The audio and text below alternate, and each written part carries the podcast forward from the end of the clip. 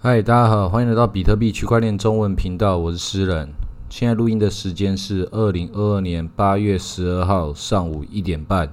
比特币的价钱来到两万四千四百多点，以太币的价钱来到一千九百多点。大家应该都会发现，最近市场真的也是蛮有趣的。现在这种状况，所有的这种不确定性，都告诉你，你很确定的一件事情就是。他们把所有的不确定性都在这个时候呈现给你了。你看这个 CPI 指数一公布之后，然后暴跌，然后又暴涨，然后现在所有事情就看出来，所有事情是回到原来的样子。所以大家都也该知道，CPI 指数这个东西，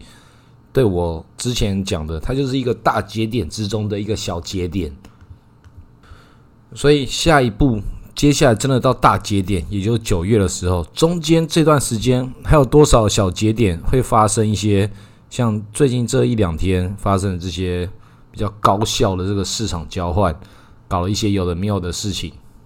那我们一直给用户的一个观念跟思维，就是你一定要把这个时间尺度拉开来看，拉拉的够长期，长期到你可以忽略掉这几天的这些事情发生的这些纷纷扰扰。所以就是我之前讲的，你在第一轮的牛市、熊市这种转换的时候，你要学会的是 hold；到第二轮的时候，你要学会的是做出自己的这个流动性的结构，把你自己所做出的一些高风险的事情，有一个相对相对合理的空间去做一个对对冲。这个就是之前也有讲过很多集的对冲。对冲基金那些有钱人在玩的游戏，就是玩这种高频逻辑，去找出所有人的焦虑，去收割其他人的焦虑。但是你在收割别人的焦虑的同时，你要知道，正是因为你也是有焦虑的，你才看得到。你确定你是收割者还是被收割者吗？这件事情真的很重要吗？其实也很重要了。你要不同的不同的视角，不同的视角看到自己属于这个市场中的哪一个方方向。在哪一个象限的哪一个位置？每个人的生命之中都只是更高纬度的投影，在这个现代这个状态之中，确定这就是你长的样子吗？我们今天不讲那些太高纬度的事情，我们降维打击。你所有所有的这些投资思维，所有的逻辑思维，你可以发现很多东西。你只要上升到下一个思维，你回过头来看一个当前的思维，你都有很多的一些新的体悟。像是很多这些比特币玩家，有些人他们是用币本位的比特币思维，他们玩的很精通之后，进入到传统金融领域之后，他会发现那些有他们那边人的惯性，他们有那边收割逻辑。同样在这个传统金融领域很厉害的玩家，他们进入到我们比特币的这个世界之后，他会发现这边的线图或什么有它野蛮，但是有它的规律。大家都可以发现，有一个基础事实，就是优秀的玩家在哪里，他们都可以找出他们能够发展的一片天地。那我们的节目是比较偏向于平庸的玩家，相信大家都跟我一样，有一定程度的平庸。你要看懂看懂一些事情，就是这个世界是被优秀的人往前推动的。你投资比特币，你必须要假想，假设你是那些优秀的人，假设他们做哪些事情。但你要抛下一些，有些人在这我们这些区块链的世界之中，真的有些人就觉得自己好像懂了一些区块链，懂了一些智能合约或什么，觉得自己比一般人还要更先进，比一般人还要更了不起。你一定也要抛下这样的想法，你要去理解理解为什么他们这么想，也理解为什么自己这么想。反正所有的投资都是一样，你先认识自己这件事情，它是最重要的一个。课题，每个人要了解自己本身就是一个很困难的事，但是比特币或这个市场是能够帮助你更了解你自己的一个一面镜子。我们从小的时候看了很多这些镜子啊或镜子的故事，都是假想镜子的另外一侧是不是有另外一个宇宙？这个事情在这个光学逻辑之下，它都是对我们人类这么渺小的尺度来讲，都是同步的。但对这个比特币世界跟传统金融中间，这就是一面镜子。这一面镜子，它没办法像光学世界一样百分之百这么快速的同步，它都有它滞后的逻辑，也有它超前的逻辑。所以你想尽办法让自己先进进入这种币本位的思考逻辑，它不一定能够马上帮你赚到钱，但可以让你看到其他的人，传统金融的金鱼跟比特币世界的金鱼，他们是怎么想的。所以这个逻辑之下有好几个子逻辑，这每一个子逻辑都是有你可以去思考的空间。那这些思考空间，你要怎么配置，跟怎么融合到你的整体的想法，它变成一个很庞大的一个系统工程。那在这个牛市的这个后期结尾，熊市反弹，它是一个很能够帮助你去整理这个逻辑的一个一个时机，因为它简直像教科书一样。现在你要看的东西有很多，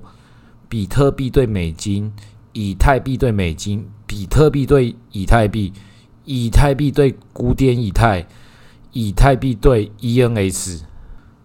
这个听起来就有好几个不同的层级的象限，可以值得你细细的讨论。但实际上还有很多我没有纳入其中的更大范围的，美金对卢布啊，美金对人民币，美金对日元。对比特币，各种其他的这些东西，所有的这些国家之间的这个货币的共振，它都是你可以去参考，包含当地的这些美股啊或什么的。所以你其实你已经知道了，所有东西我们所在乎的事情，我们即便想要赌博或者什么样，都是你自己的资讯收集的量量体够不够，然后你自己解读的逻辑是不是在一个合理的状况。还有你的投资尺度跟你的生命尺度，能不能去跨越这些事情，来做出一个该怎么做合理判断的时候，你找得到那一个时间，然后做好那个准备，通常我们是很难的。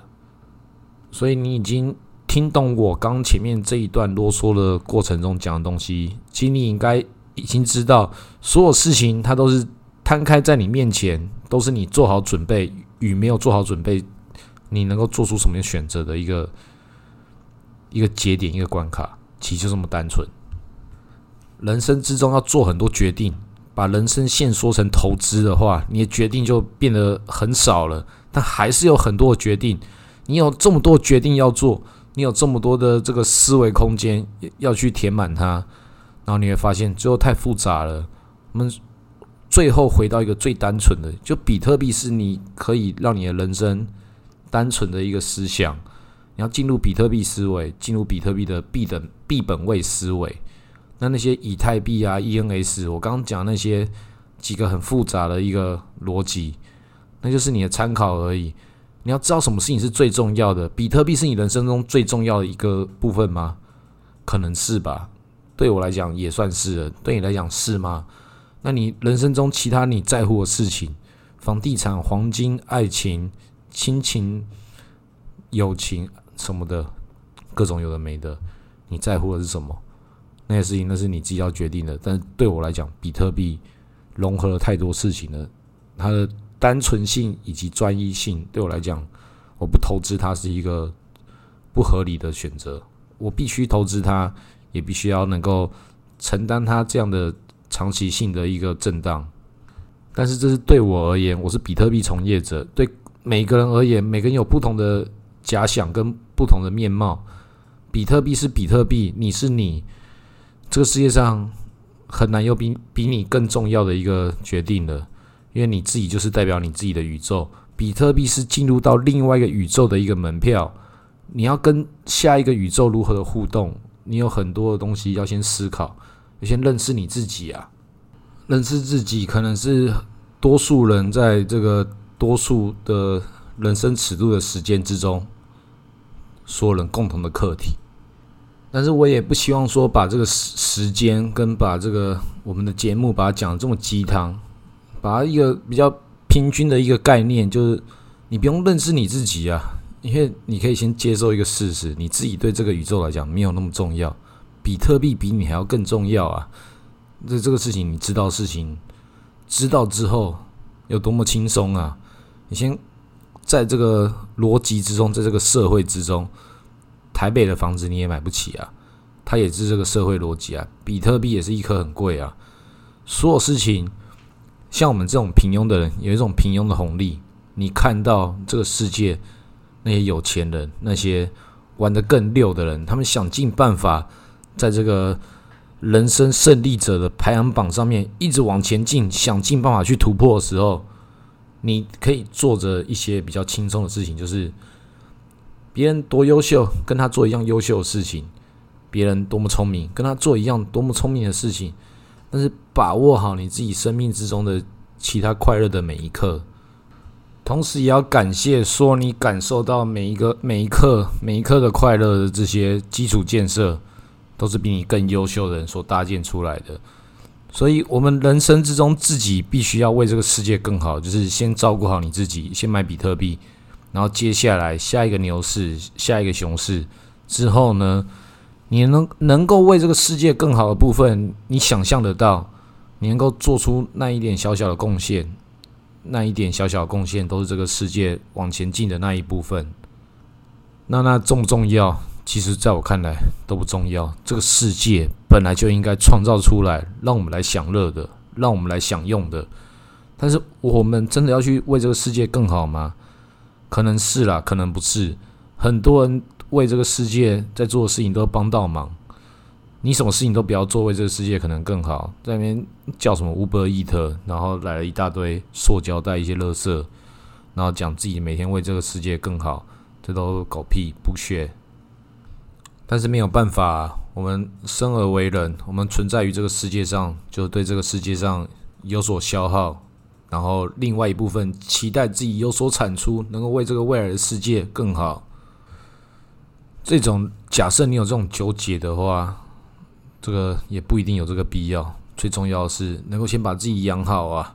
吃饱睡好。这我们讲了很多集的，吃饱睡好这件事情对大家来讲太重要了。像我现在遇到各种其他的朋友，大家有什么问题或什么想法，大家互相的问好，就是问一件事情：诶，最近有没有吃饱啊？有没有睡好啊？所以是跟各位的朋友请教一下，询问有没有吃饱，没有睡好。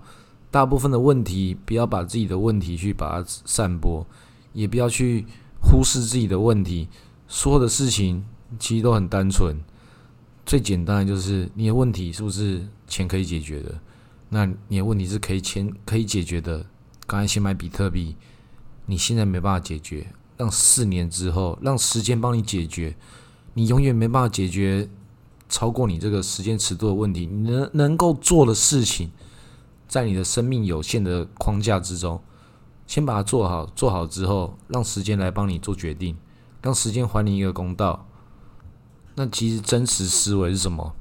这个宇宙没有谁要还你一个公道了。你的公道是什么？时间还你一个公道。有些人会相信，你可以去配合着这些人的逻辑，但真实状况之中，这些都是假象。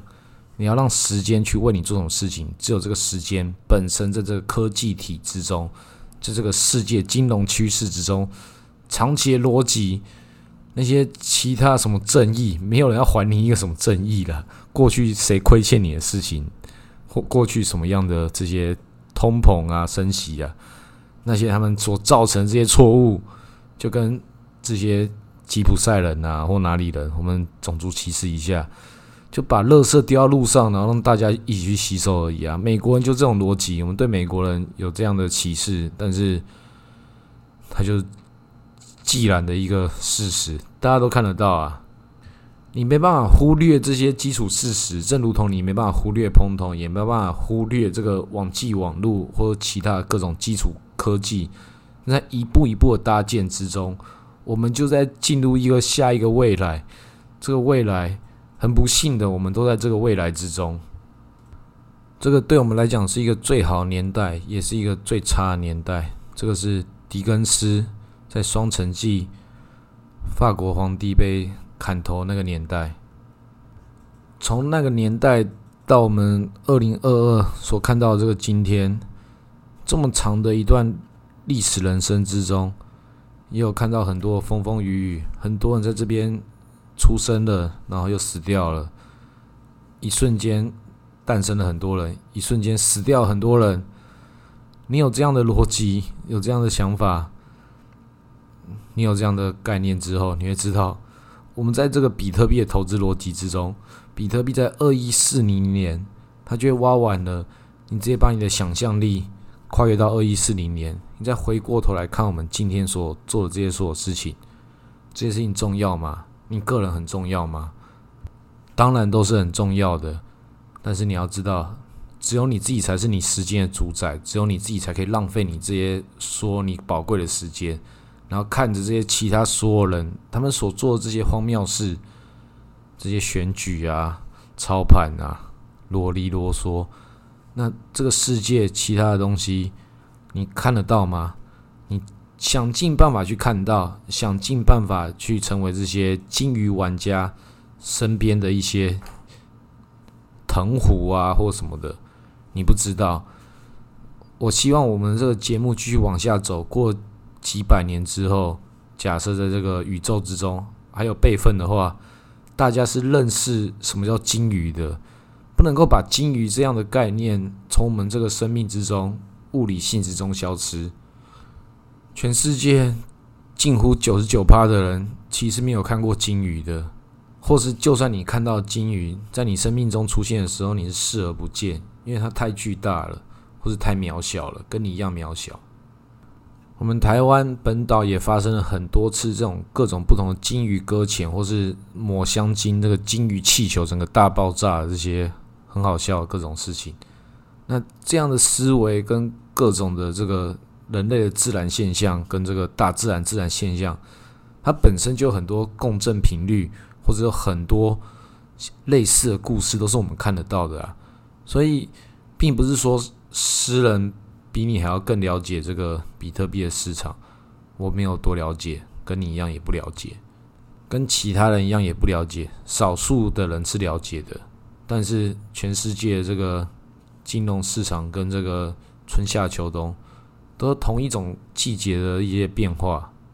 你度过了这一个夏天，它很有可能正是你。人生之中最凉爽的夏天，你不知道接下来的五十年会发生什么事情。你真的确定接下来人类能够好好珍惜我们自己彼此的时间吗？这种讲环保议题的情绪勒索，你一定要好好记得，好好记得这样的感触。你要好好记得，说被你吃下去的蛋白质，那些鸡、猪、鱼、牛，它们死亡的前一刻，到底是什么样的世界？但不用管他们呐，我们生而为人，在这个世界之中，我们就是一团蛋白质。现在这个冷气，我们就是要把它开下去了；现在这个多单，就是要把它做起来了。那些感性的事情，那些其他人的代价，那是我们要去承担的吗？可能是，可能不是。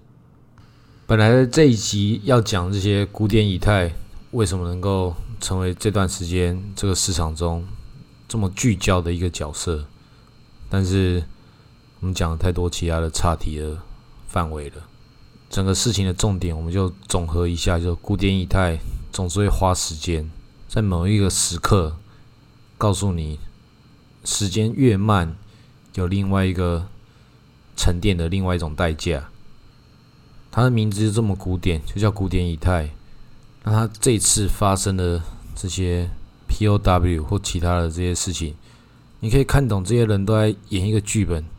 不管他们是在炒以太币的二点零，或是以太币的分叉币，今天这一集我们暂时不讨论那些以前的一些分叉的历史，但这个故事就是大家都知道，曾经发生过了，重新再来一次。古典以太币就这么古典，总是古典到他们想搞事的时候，就会把古典以太币重新拿出来，告诉大家。一些上古的故事，上古的历史有多么的美好，多么的可爱。那这一次，很多朋友不一定有跟得上这次古典以太币的这波浪潮。虽然我在三五集之前就讲古典以太是我这一次会重点投资的项目，但是这个时间太赶了，不一定每个人都可以跟得到。但是没有跟到玩家没有关系，虽然这一次还有可能会在上涨。但是这一次的风险跟上次不一样了。但是最重要的，不管你这次要不要跟着一起上车，你要先记得这一次的故事，你才可以在下一次的时候做出一个合理的布局。因为诗人，我已经告诉你，我之前在古典以太之中所看过的一些事情，我在我以前的历史之中，在我现在想要往未来走之中，现在他们古典以太就是要告诉大家，他们现在就是要重新把历史重演一遍而已。那这个重演一遍，你要去相信它的历史到最近的哪一个前高，哪一个节点，那就是你可以好好思考的一个部分。那我推荐大家可以去听九 N 八八的新的专辑《九 N 八八 Radio》，超屌！啊，今天录到这里，谢谢大家。